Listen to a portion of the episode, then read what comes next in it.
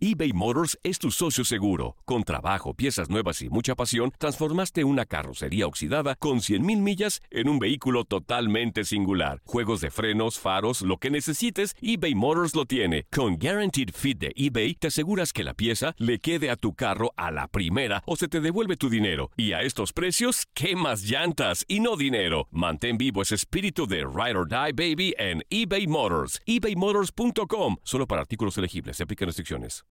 El siguiente podcast es una presentación exclusiva de Euforia On Demand. Atrévete a cruzar el umbral de lo desconocido con los misterios clasificados como los códigos paranormales, enigmas que desafían a la ciencia, conspiraciones y creencias insólitas, fenómenos paranormales, bestiario mitológico, invitados especiales, la bitácora insólita, el diario de un investigador. Todo esto y mucho más por univision.com con Antonio Zamudio. Comenzamos.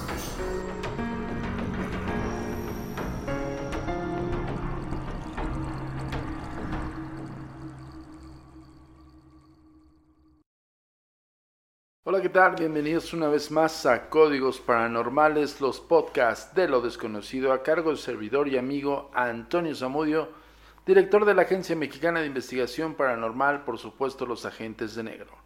Esto es traído como cada semana hasta ustedes por univision.com y por supuesto por Euphoria On Demand. Y estamos prácticamente en la semana de la Navidad. Muchísimas felicidades. Ay, me salió una voz medio rara.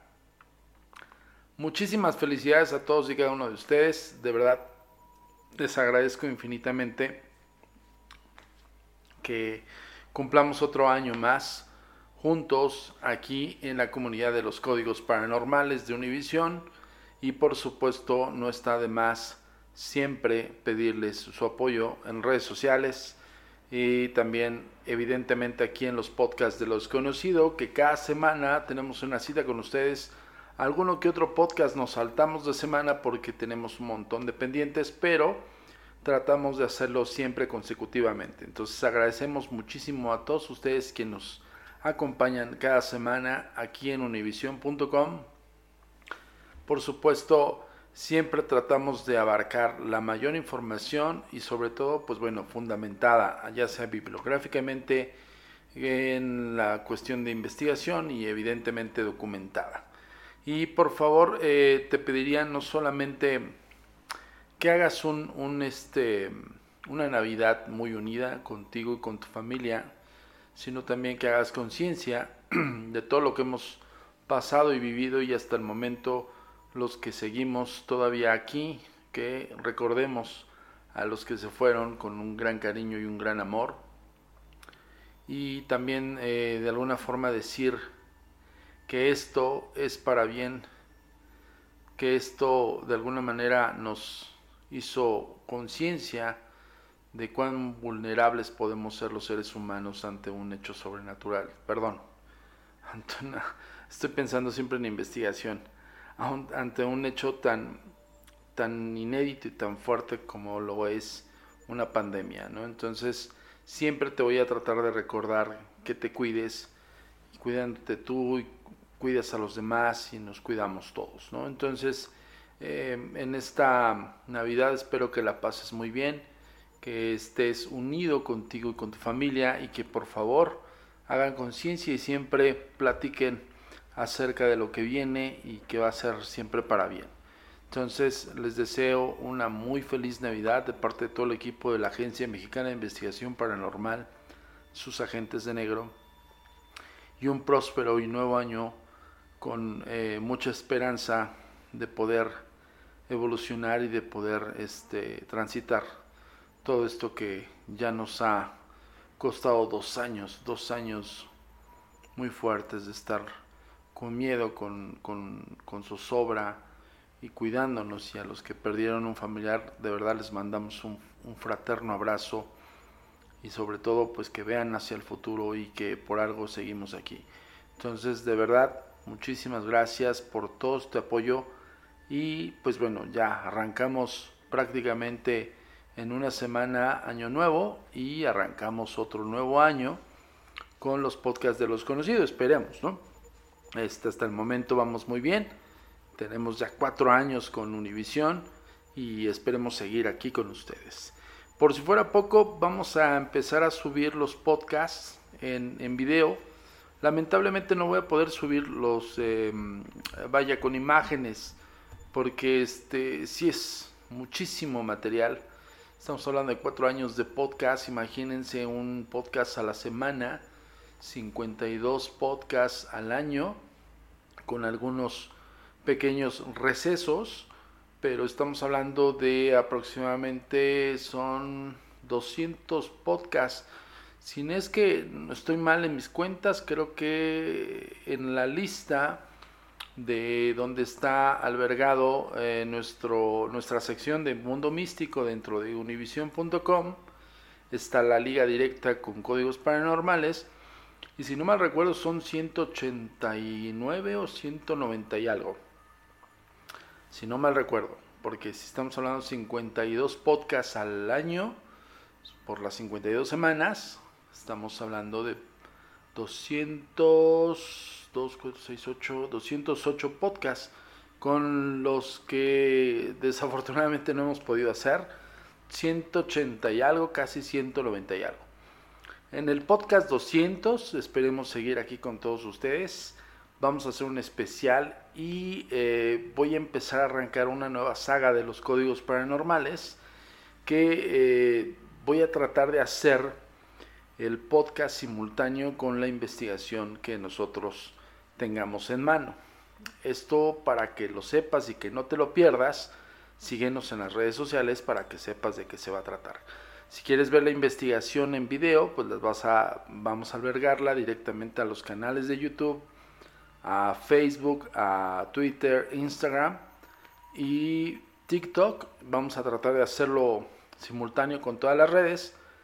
En video lo vas a poder ver, pero por si fuera poco, vamos a hacer eh, lo propio para códigos paranormales. Entonces vas a escuchar en tiempo real la investigación y vas a poder escucharla aquí en la nueva saga que vamos a tener de los códigos paranormales.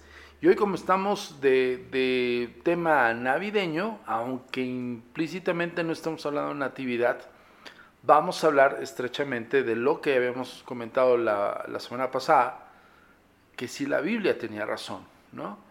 Entonces hay enigmas que se cierran en torno a estos eh, acontecimientos bíblicos que en un primer plano pudieran ser controversiales, pudieran ser incluso debatibles, y en otro plano con expedicionarios, investigadores, científicos, arqueólogos, egiptólogos, bueno, un sinfín de hombres de ciencia, se ha podido comprobar y confirmar ciertos hechos.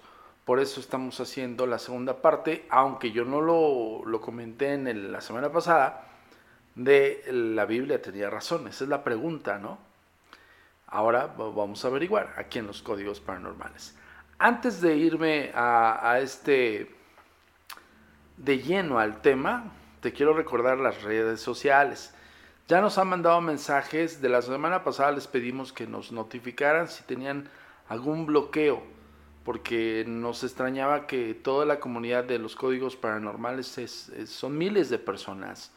Este, en algunas ocasiones, en algunas semanas, centenares de miles de personas. Entonces, nos, nos causaba un poco este, desconcierto pensar que todos los que son eh, seguidores de los códigos paranormales no nos siguieran en las redes sociales. Yo sé que es a decisión de ustedes, pero decíamos, bueno, de punto porcentual te vas a lo mínimo, el 10% de 10 mil, por ejemplo, pues son mil personas que podrían estar ya anexadas a, la fanpage de la Agencia Mexicana de Investigación Paranormal o de las otras redes alternativas, ¿no? Y, nosotros llegamos a pensar, bueno, ¿qué está pasando, no? Algunas personas sí nos notificaron que no encontraban la página, ¿eh? O sea, eso es un llamado ahí a, las redes sociales que implícitamente las debemos de tener.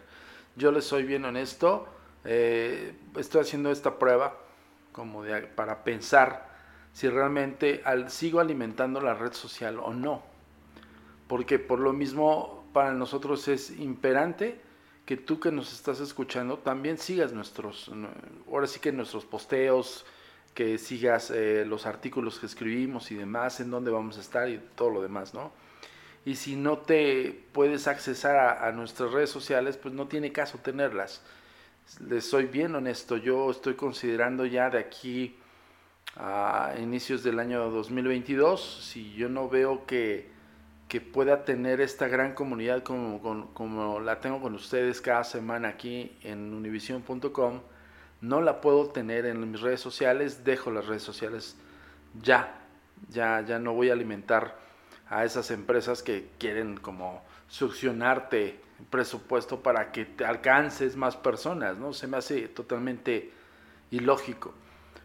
Entonces, este, sí estoy considerando plenamente en irnos directamente a nuestro, nuestro sitio oficial. Acuérdate que es www.agentesdenegro.com y de plano todo, toda la comunidad esperemos que también visiten agentesdenegro.com porque la verdad es que de otra manera yo lo veo ya innecesario realmente. O sea, yo voy a hacer una prueba de aquí máximo enero. Si vemos como que no hay un giro eh, eh, sustancial de seguidores o, de por lo menos interacciones dentro de nuestra fanpage. En el caso de Facebook, pues vamos a ir ahí como eliminando los que ya las redes sociales que de plano ya eh, decimos no avanzan ni, ni, ni, de chiste, pues sale bye, ¿no? Entonces, este, la verdad es que yo ya lo había pensado y ahora sí lo, lo quiero poner bien en el escritorio y hacerlo. Y para esto quiero recordarte las redes sociales esperando tu respuesta y esperando que te unas a la comunidad de las redes sociales, de nuestras redes sociales oficiales. Por si no te la sabes, que espero que sí se la sepas, porque eres seguidor de los códigos paranormales. A cada rato mencionamos dónde nos encuentras, pues te las recuerdo de nuevo. Tu comunicación con nosotros es muy importante ponemos a tu disposición las redes sociales. Facebook, Agencia Mexicana de Investigación Paranormal. Instagram, arroba a mi paranormal guion bajo y arroba turinsólito. Twitter, arroba a mi paranormal y arroba agentes de negro. Suscríbete a nuestro canal de YouTube, a mi paranormal de los agentes de negro y Agentes de Negro. TikTok, arroba Paranormal. Nuestro sitio oficial web, www.agentesdenegro.com. Vámonos directamente con el tema, la Torre de Babel. En cualquier caso, se encuentre donde se encuentre la ubicación del reino de esta misteriosa y poderosa mujer, no deja de ser extraño. Una de las razones son los insólitos viajes que en épocas en pocas horas realizaba su amado Salomón, desde Jerusalén hasta Saba. Aunque si realmente este reino se encontrara en Yemen, Etiopía o Nigeria, es totalmente imposible que el rey sabio pudiera cubrir distancias de varios miles de kilómetros en pocas horas. Amal Sulaimán Salibi de la Universidad Americana de Beirut, basándose en la ¿qué? En la topon, a ver. Es una palabra que no, no, no me es tan familiar. Ok, va de nuevo. Amal Sulaiman Salibi de la Universidad Americana de Beirut, basándose en la toponomía, topinomía, perdón, toponimia ¿ok? Es una palabra que no es, es muy familiar, pero bueno, es De los lugares afirma que la Palestina bíblica, incluida Jerusalén, no se encuentra en la moderna Israel, sino en la región de Asir, en la península arábiga. De esta forma, Salomón sí podría haber realizado sus viajes de forma tan rápida, pero tampoco debemos olvidar que la epopeya etíope, Quebra Nehest, sugiere claramente que pudo realizarlos mediante un artefacto volador asociado al Arca de la Alianza. La Biblia también cuenta que los descendientes de Noé construyeron una especie de rascacielos en Babilonia para poder acercarse al cielo, la Torre de Babel. Tal arrogancia por parte del ser humano hizo enfadar tanto a Dios que embrolló el lenguaje de todo el mundo y desde allí lo desperdigó. Yahvé por toda la por toda la haz de la tierra en el Génesis 11:9. Desde que la arqueología decimonónica, efectuase las primeras investigaciones de la legendaria ciudad de la, de la Babilonia, todo parecía indicar que la famosa Torre de Babel fue en realidad un sigurat, una de las antiguas torres escalonadas de la cultura sumerio-babilónica. Sin embargo, las últimas investigaciones realizadas por un grupo de arqueólogos austriacos en Borsipa, a 120 kilómetros del sur de Bagdad, ha venido a demostrar el error. Allí se ha descubierto una torre que debió ser similar a la de Babel sino idéntica.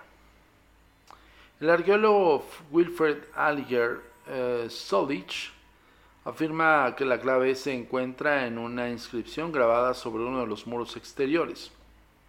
Allí se dice que esta torre fue construida por el rey Nabucodonosor hace más de 2500 años. Y lo más interesante que es eh, similar a una que existía en la ciudad de Babel construida literalmente para alcanzar el cielo. Al igual que sucede con las famosas puertas de Babilonia, la torre pudo haber estado cubierta por una parte más alta con ladrillos de los azul y sobre los que se habían representado animales imaginarios. Por desgracia, la situación política y el aislamiento actual de Irak dificultan la investigación. Eh, pero en lo que se refiere a la historicidad de la Biblia, también disponemos de una base arqueológica para afirmar de que este suceso en apariencia tan mítico como el que narra la construcción de la Torre de Babel pudo ocurrir en realidad. Si bien los descubrimientos arqueológicos suelen tener una alta eficacia psicológica como fundamento de la reconstrucción histórica, no son ni mucho menos los únicos argumentos que apoyan al valor documental de la Biblia.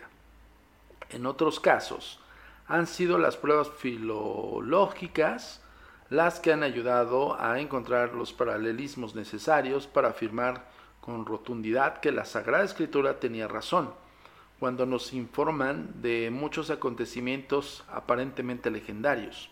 Sin embargo, a pesar de todos estos indicios que poseemos, es mucho lo que aún queda por hacer la interpretación del material arqueológico descubierto al sur de la costa del Mar Negro en Sinop, Turquía, va a reabrir una vez más un viejo debate que va más allá de las simples creencias religiosas.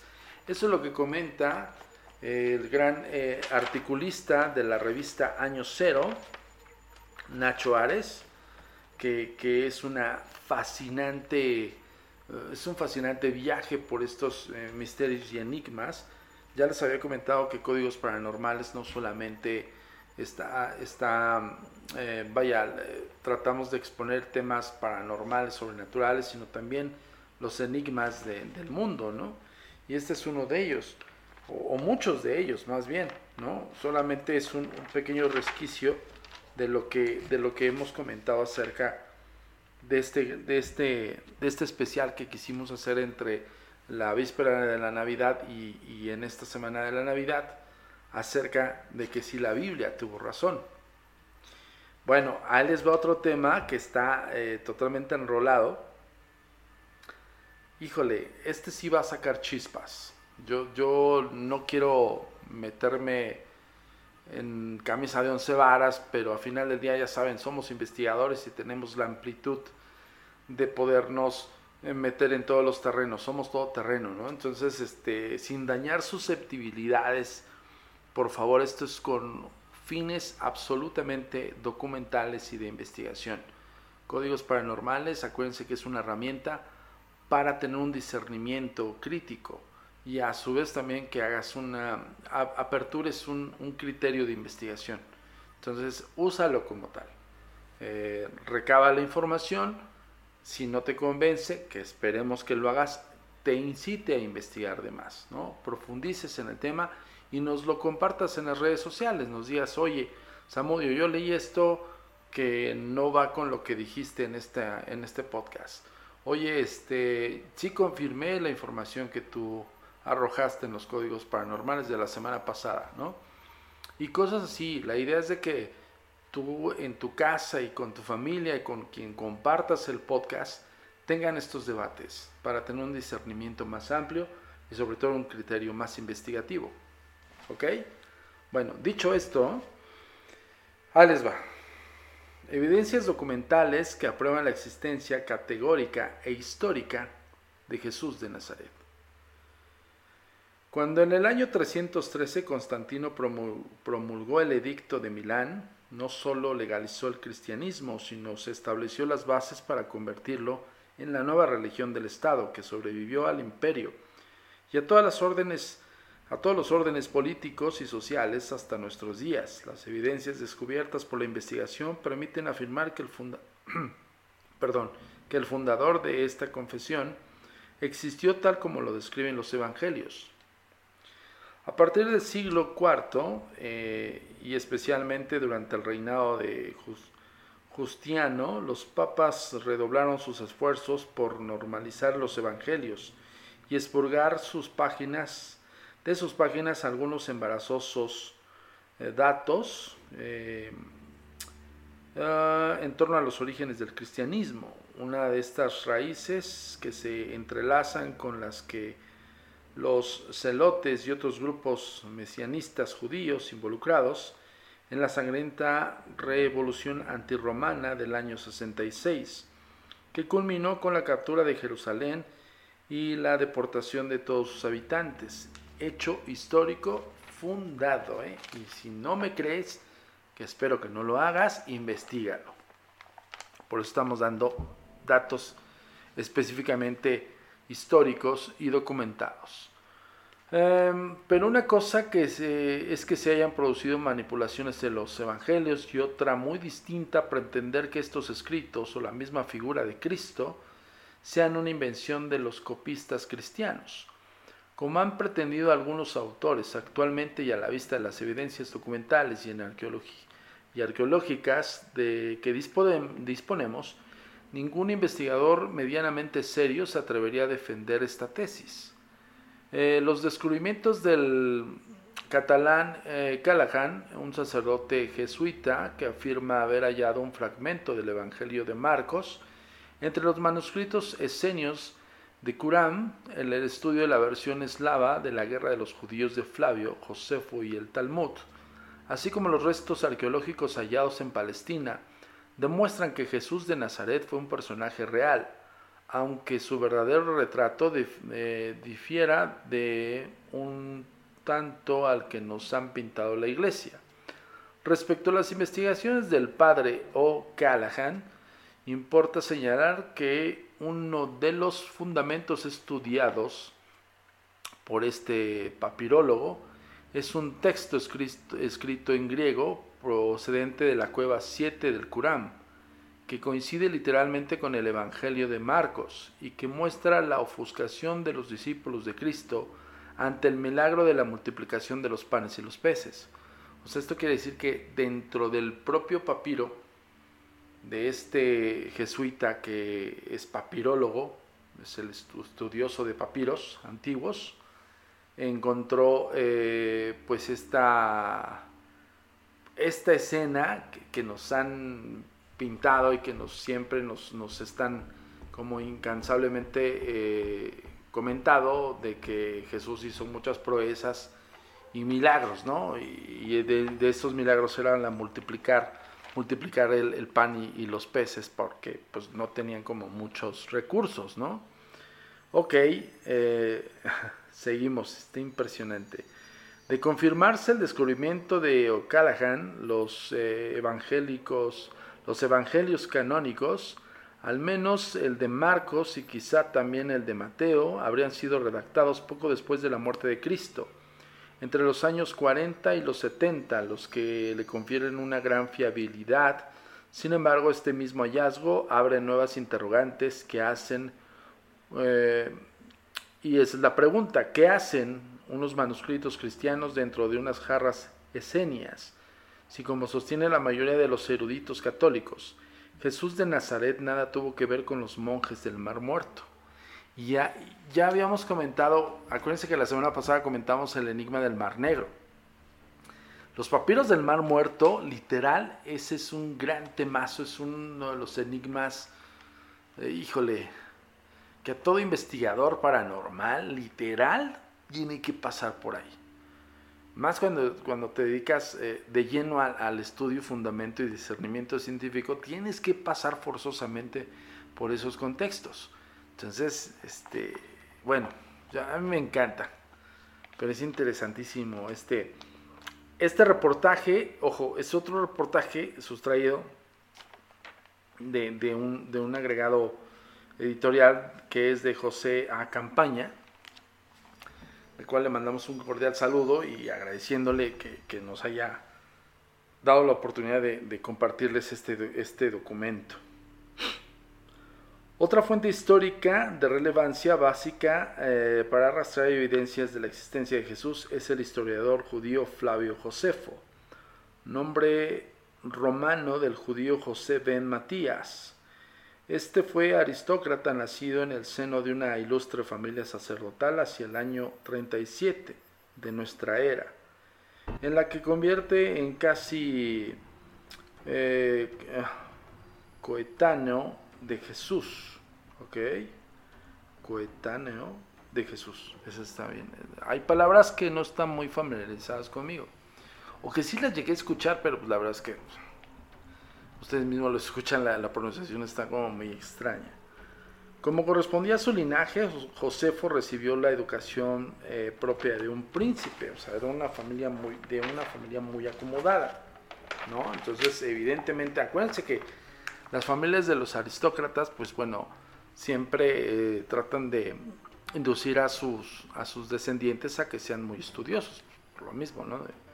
La sabiduría te puede dar riquezas. Y literal, ¿eh? Bueno.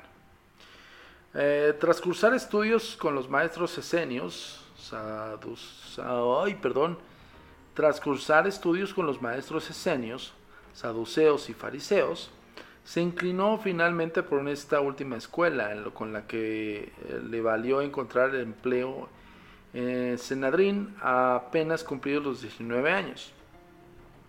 A partir de entonces la carrera de Josefo fue meteórica. A los 26 años estaba ya en Roma defendiendo ante Nerón la causa de unos sacerdotes enviados a la capital del imperio para ser juzgados. En el año 66, iniciada ya abiertamente la revuelta judía, nuestro hombre es nombrado general de una de las regiones de Galilea por el, por el Sanedrín, viéndose obligado a resistir eh, en la población de Jotapata, okay, Jotapata, el cerco de Vespasiano. Discúlpeme por la pronunciación, eh, voy a repetir. Voy a repetir porque no me gusta que quede así como que... En el año 66, iniciada ya abiertamente la revuelta judía, nuestro hombre es nombrado, estamos hablando de Josefo, ¿eh?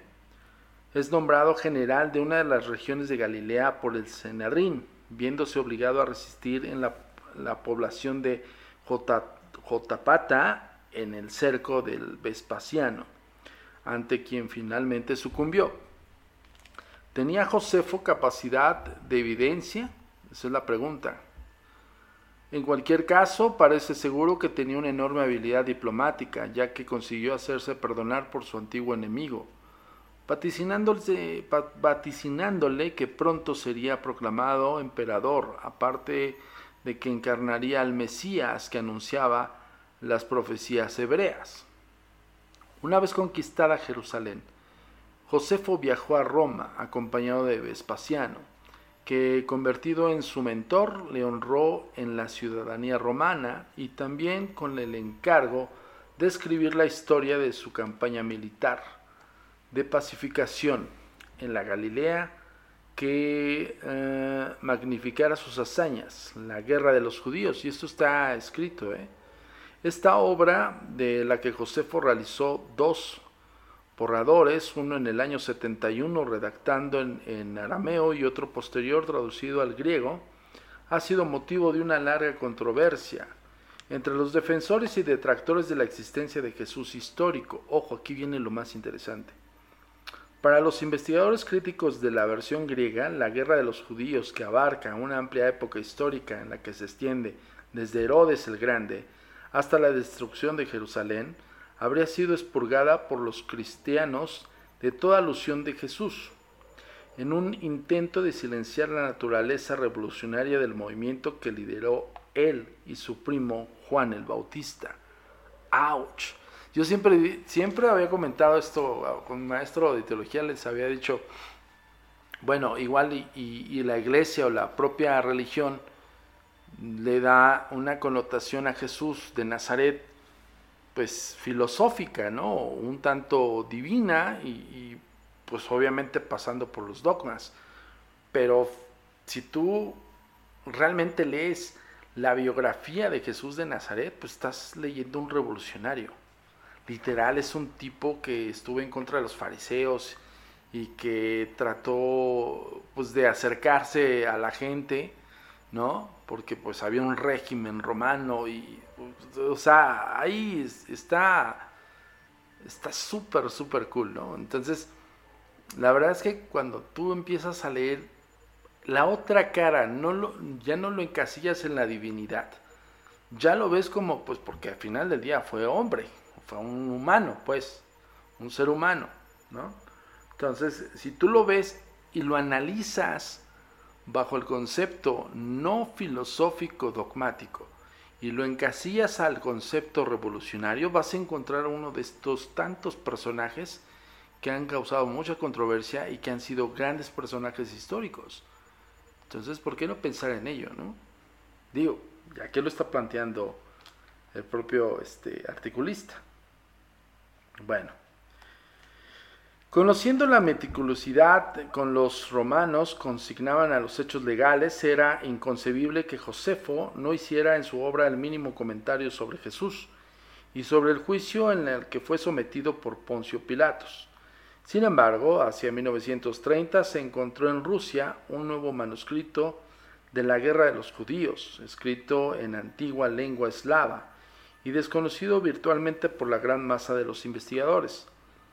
El legajo, preservado por la secta judía herética de los josefinistas, o sea, hablando de Josefo, que negaban la divinidad de Jesús, había permanecido escondida durante siglos en algún lugar de los desiertos de la Mesopotamia, viajando luego hasta la península.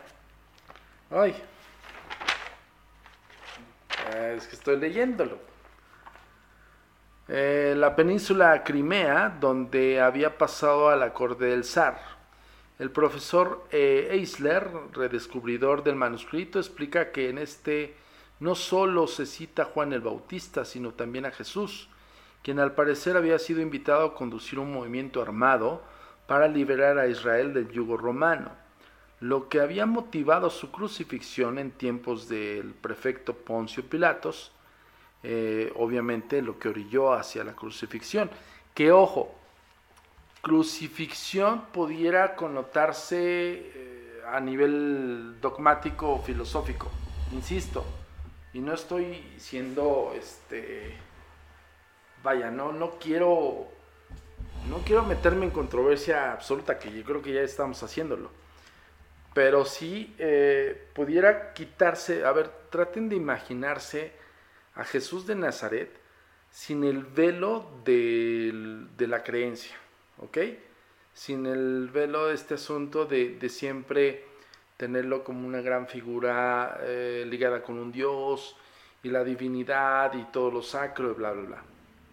Véanlo como ser humano y obsérvenlo como esto, el revolucionario, uno de tantos que ha tenido la, historia del mundo, que simplemente va en pro de un bien común, ¿no? hablando a nivel social, de un movimiento social en el cual pues él veía o él vio eh, injusticias de un régimen muy duro que eran los romanos y que traían asediados a los judíos. Entonces, si lo vemos bajo ese contexto, estamos viendo un revolucionario. Literal es eso.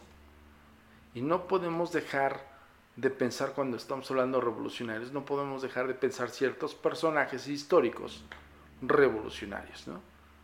que tal vez algunos de estos revolucionarios que no tienen la filosofía dogmática, llega un punto en que a las personas que les ayudan, en este caso los que van a defender a nivel social, esa, esa comunidad o ese núcleo social lo puede santificar a ese revolucionario.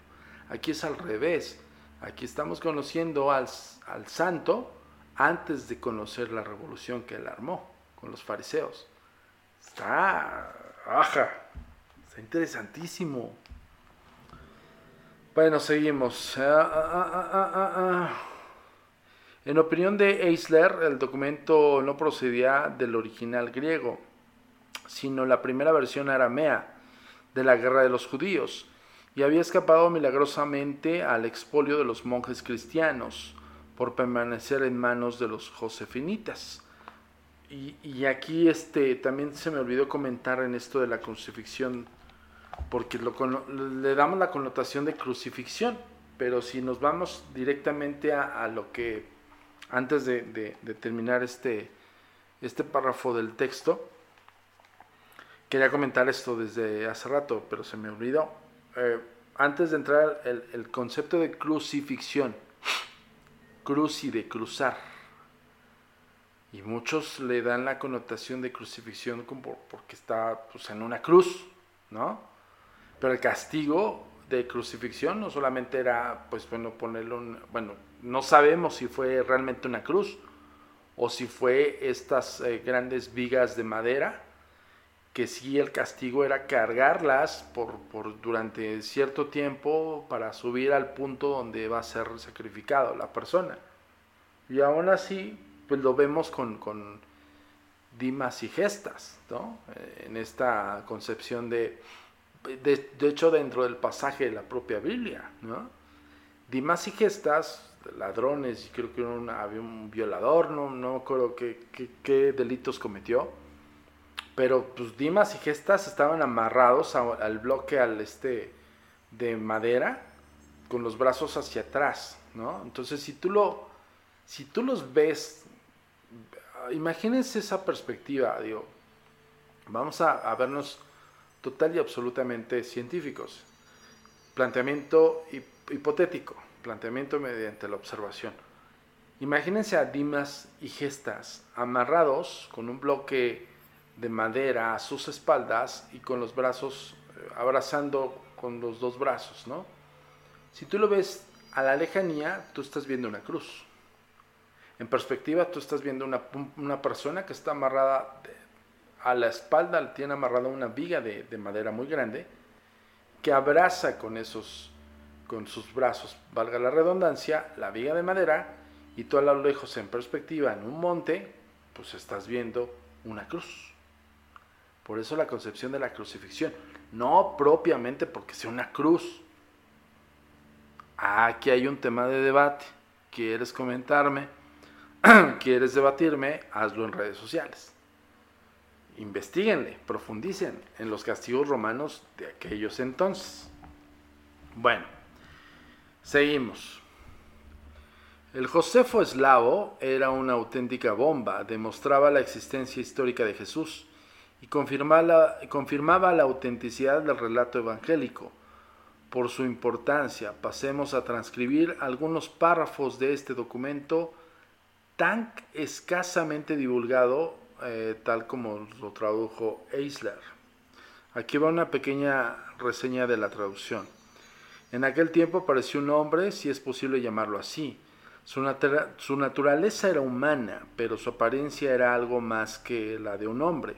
Efectuaba maravillosos milagros muy poderosos y todo como cuanto forjaba a través de un poder invisible, lo forjaba por palabra y por mando. Algunos decían de él, eh, nuestro primer creador de la ley, se ha levantado de entre los muertos y han realizado muchas curaciones y artes. No obstante, en muchos aspectos desobedecía la ley, no guardando el, sábado de acuerdo con la costumbre de nuestros padres, o sea, el sabbat. Mucha gente le seguía y aprendía sus enseñanzas y muchas almas se emocionaron al pensar que gracias a él las tribus judías se verían libres de las manos romanas. Eh, tenían la costumbre de detenerse por lo general junto a la ciudad del Monte de los Olivos, donde también sanaba a los enfermos y cuando el conocimiento de todo esto llegó a los oídos de los caudillos judíos, se reunieron eh, con el sumo sacerdote y así hablaron. Somos importantes y demasiado débiles para resistir a los romanos. Perdón, va de nuevo, le leí mal porque ahí se me fue un poquito la vista. Somos imponentes, perdón, y demasiado débiles para resistir a los romanos. Pero como el arco de este inclinado, eh, de este inclinado, iremos a comunicarle a Pilatos lo que hemos oído. Y de esta manera estaremos a salvo, a menos que lo sepa por otros y seamos robados de nuestra, de, nuestra subsistencia y hasta asesinados y dispersados los hijos de Israel. O sea, aquí está hablando de unos eh, caudillos judíos, que fueron los que atestiguaron este asunto y que dijeron, pues vámonos con Poncio Pilato y vamos a decirle, pues para que no haya bronca con nosotros. Ok, sigue, como amigo y protegido del César, Flavio Josefo tuvo libre acceso a los archivos imperiales durante la redacción de sus guerras judías y es evidente que estaba familiarizado con la figura de Jesús. En su segunda obra, Antigüedades, un tratado histórico apologético sobre la raza hebrea, Josefo hace referencia que pasada, eh, pasada a Jacob, el primer jefe de la iglesia de Jerusalén, muerto a manos de un sumo sacerdote saduceo hacia el año 61-62. El hermano de Jesús, el presunto Cristo, Santiago, era su nombre, dice textualmente el autor, refiriéndose con toda probabilidad a Santiago el Menor, también conocido como Santiago, San Jacob, el de Alfeo. Josefo redactó eh, sus antigüedades hacia el año 90 y puesto de esta obra ha sido conservada por eh, perdón, copistas cristianos y ninguno de ellos habría podido inventarse un término como el presunto Cristo.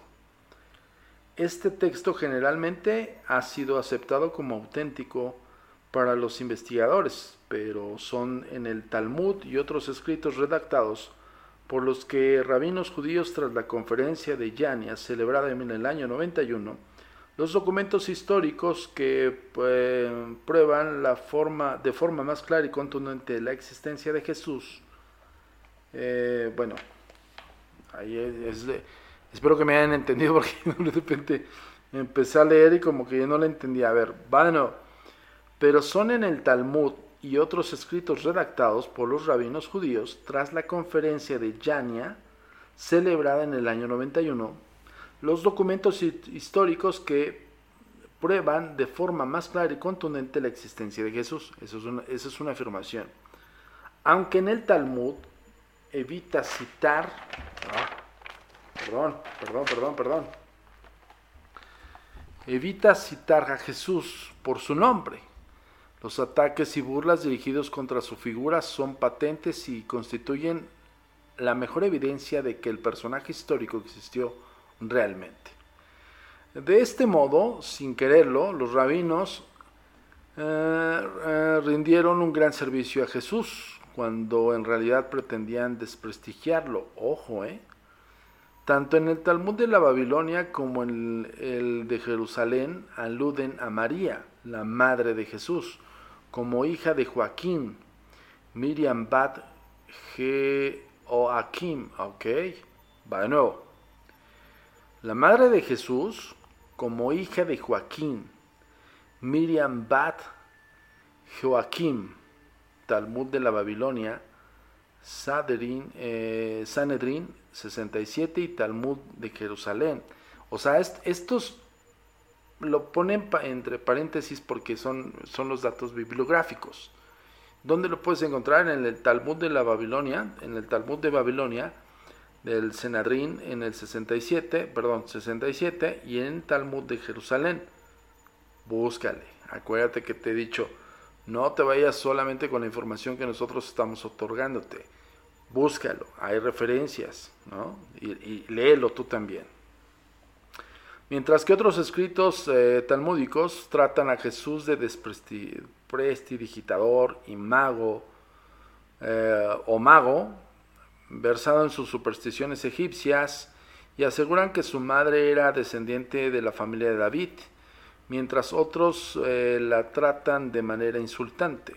En términos parecidos se expresan el Taledot Jesús y el Masej Jesús, relatos medievales judíos que parodian burles, eh, ay, perdón, que parodian burlescamente, o sea, en burla, la vida de Cristo y en los que se atribuye a este la introducción de hechizos egipcios en una hendidura de su carne, lo que confirma también Pablo en su epístola de Galatas, refiriéndose a unas de las misteriosas marcas. Quizá un tatuaje hace alusión el, el articulista, que Jesús lucía en su cuerpo, o sea, una marca en el cuerpo que pudiera corresponder a un tatuaje antiguo. Otro escrito judío también medieval que confirma la veracidad de los evangelios en la carta dirigida por el sabio Maimónides, ok, Maimónides, Maimónides, perdón, va de nuevo. Lo tengo que renombrar porque son nombres, a ver, lo vamos a poner en redes sociales y, a ver si de veras los lees igual. Maimónides, Maimónides, Maimónides ok, es Maimónides, a los judíos del Yemen y en donde se dice textualmente, el Jesús, siguiendo el plan que se había trazado, cambió el significado del Torah y le dio una interpretación que comportaba la anulación de toda religión, la abolición de los preceptos y la eliminación de sus abominaciones. Cuando los sabios se dieron cuenta de lo que quería y de los cuales eran las intenciones, le hicieron lo que era conveniente. Antes de que se, antes de que se consolidara sus planes e intrigas se dieran a conocer en nuestra nación. Perdón si me trabo, de verdad les pido una disculpa, pero son 3 de la mañana. Yo usualmente grabo los podcasts en la madrugada. Pero te traigo un, dolorcito de cabeza, híjole, desde la tarde.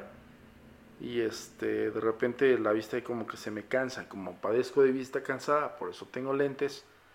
Pues de repente así como que ya me entra no lo entiendo. Una disculpa. Es evidente que el gran Maimónides, uno de los hombres más doctos de su tiempo, sabía bien lo que decía.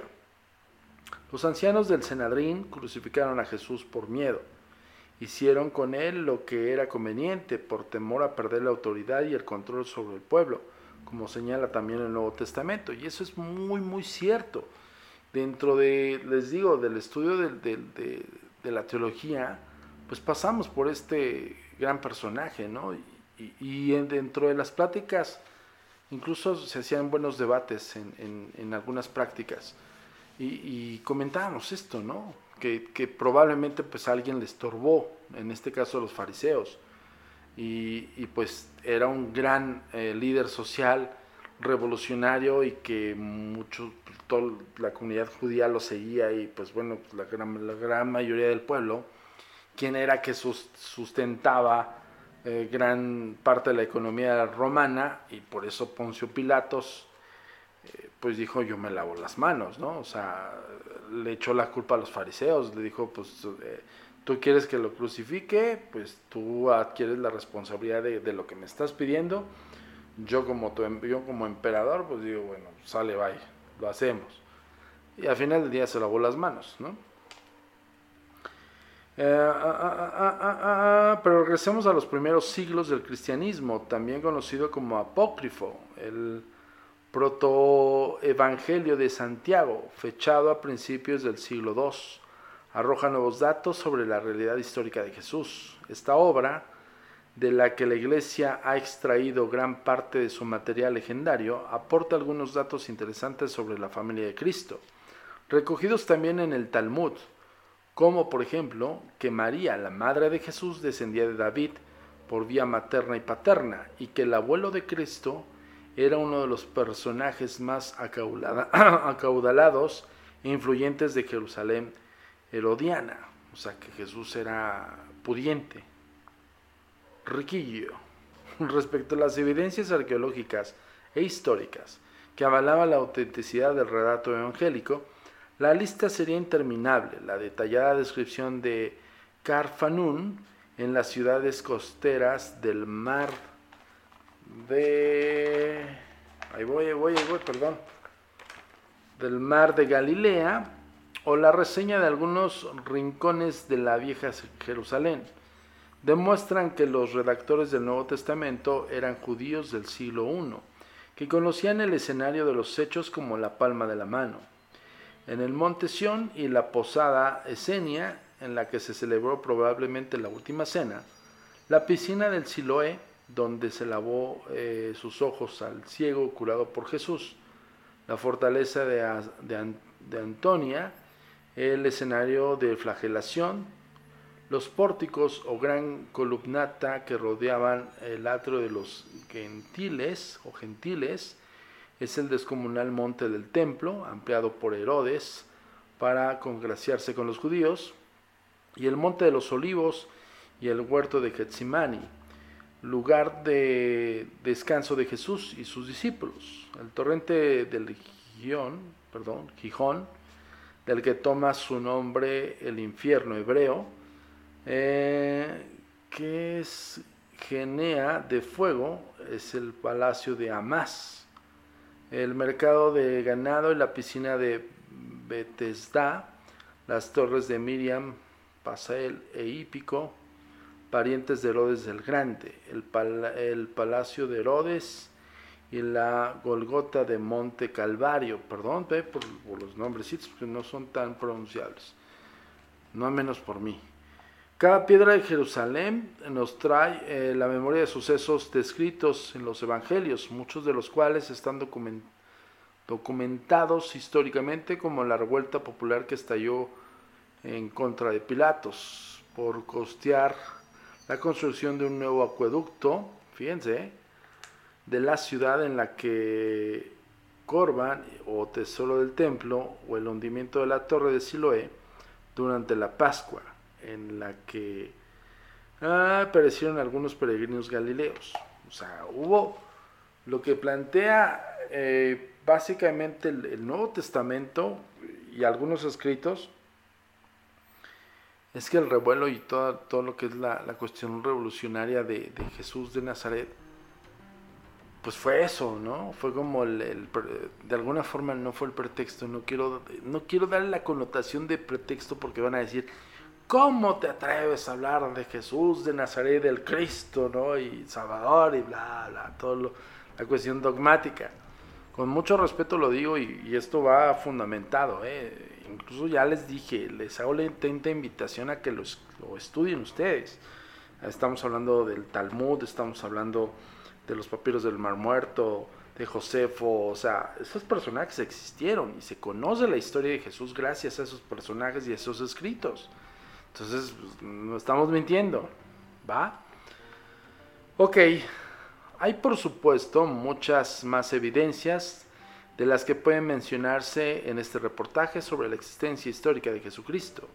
Recientes hallazgos efectuados en las excavaciones de la antigua ciudad de David también parecen eh, confirmar ciertos fragmentos del Evangelio de Juan, que tradicionalmente había sido considerado como el Evangelio menos histórico y más místico.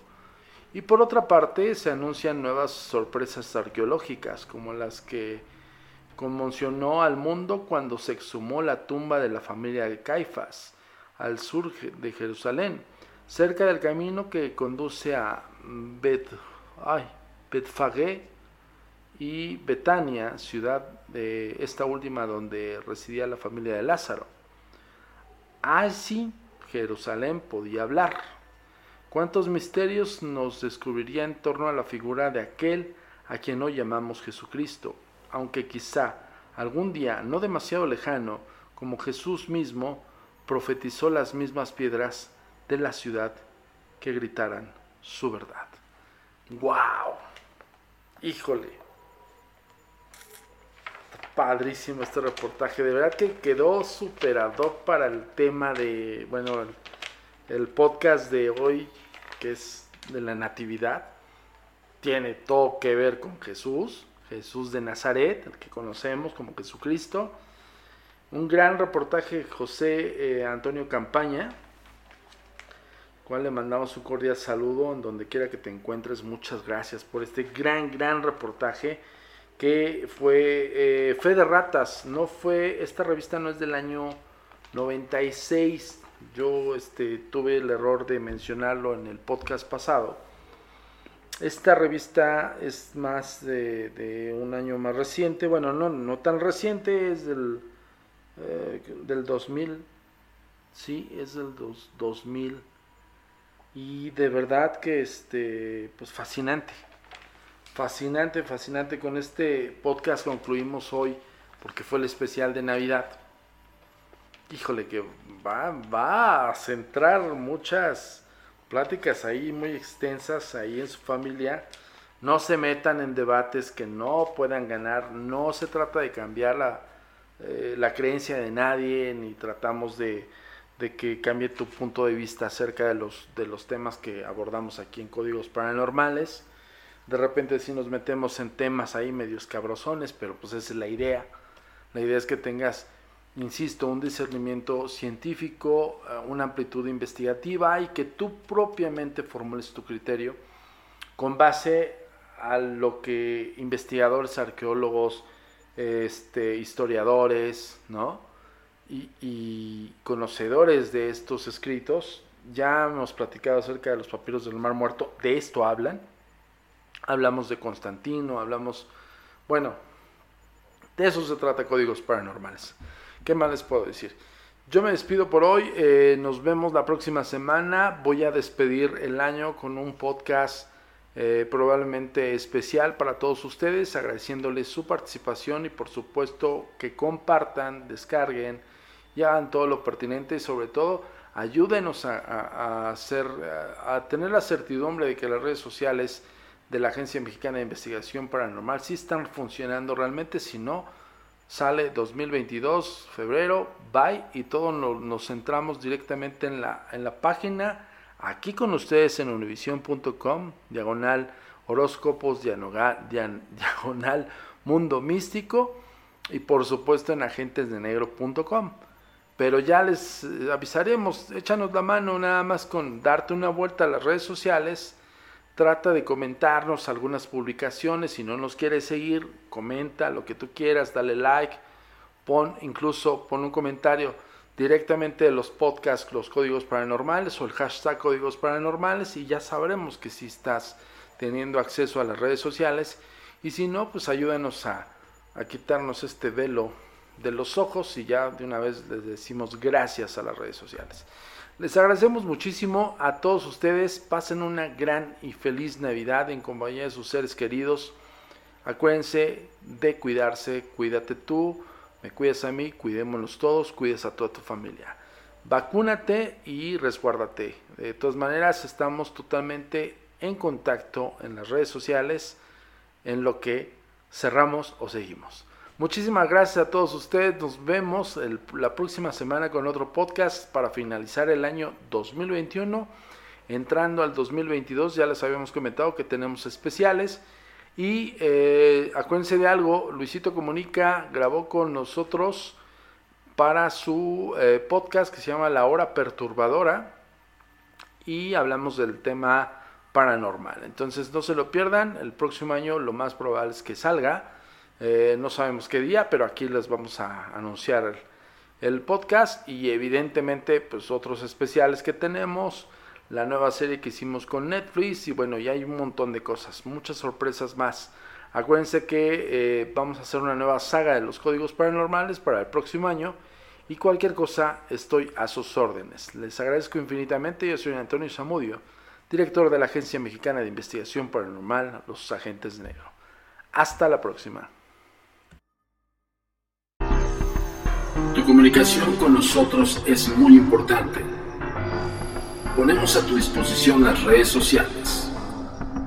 Facebook, Agencia Mexicana de Investigación Paranormal. Instagram, arroba a mi paranormal-bajo y arroba turinsólito. Twitter, arroba a mi paranormal y arroba agentes de negro. Suscríbete a nuestro canal de YouTube, a mi paranormal de los agentes de negro y agentes de negro. TikTok, arroba a mi paranormal. Nuestro sitio oficial web, www.agentesdenegro.com.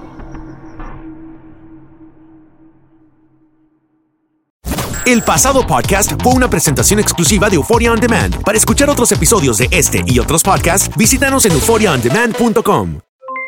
Aloha mamá, ¿dónde andas? Seguro de compras. Tengo mucho que contarte. Hawái es increíble. He estado de un lado a otro con mi unidad. Todos son súper talentosos. Ya reparamos otro helicóptero Blackhawk y oficialmente formamos nuestro equipo de fútbol. Para la próxima te cuento cómo voy con el surf y me cuentas qué te pareció el podcast que te compartí, ¿ok? Te quiero mucho. Be All You Can Be, visitando goarmy.com diagonal español.